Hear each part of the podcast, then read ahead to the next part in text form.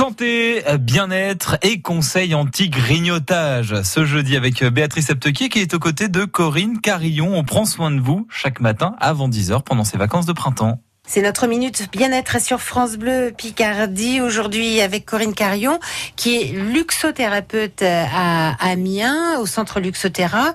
Euh, la luxothérapie étant euh, en fait une, de l'acupuncture avec des infrarouges. Oui, c'est de l'acupuncture avec des avec un faisceau infrarouge euh, qui va permettre de rééquilibrer votre système hormonal. Alors, on parle aujourd'hui de compulsion et de, de grignotage ou de grignotage compulsif. On peut avoir du grignotage euh, compulsif. Euh, il faut savoir que nous avons à peu près une personne sur trois qui grignote entre les repas. Mhm.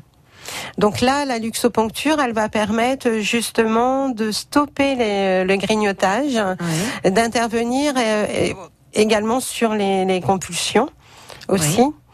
Et donc on va rééquilibrer euh, la, la sérotonine et Oui. les endorphines. Tout ce qui tout ce qui nous pousse euh, euh, en fait parfois on est en manque euh, de, de certaines choses et du coup on a envie de grignoter de, de grignoter. Euh, on- il faut également savoir que bon, le grignotage peut être euh, dû à la faim, c'est-à-dire faim F-A-I-M. oui C'est-à-dire qu'en fait, la personne ne prendra pas euh, spécialement un bon petit déjeuner le matin, donc forcément jusqu'au repas du midi.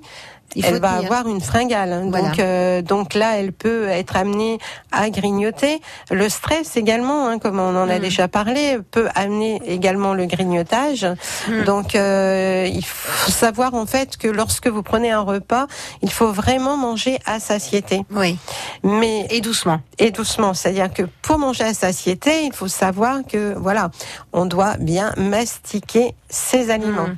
oui alors en plus j'ai appris que euh, pour faire la différence entre euh, la faim et l'envie de grignoter euh, il suffit de boire un verre d'eau si ça passe pas c'est qu'on a faim C'est ça. voilà c'est qu'on a vraiment ça. faim et Donc il ne faut surtout pas rester sur sa faim, c'est-à-dire qu'en fait, si euh, vous avez pris votre petit verre d'eau ou une petite boisson chaude, euh, genre euh, un thé, si vous avez tout de même euh, cette sensation, il faut prendre un encas. genre mais ça peut être un fruit Ça peut être un fruit, euh, tout à fait. Ça peut Mm. être un produit laitier euh, Ouais. également. et pas spécialement un baba au rhum Voilà, il faut éviter les babas au rhum, il faut éviter euh, vraiment les viennoiseries.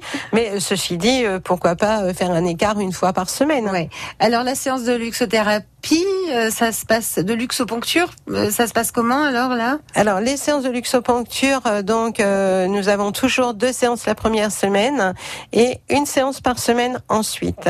Merci Corinne Carion, luxothérapeute à Amiens au centre Luxothéra. Et on prend soin de vous chaque jour sur France Bleu Picardie pendant ces vacances de printemps, juste avant 10h. Les conseils santé bien-être, c'est avec Béatrice Aptequier à réécouter sur francebleu.fr.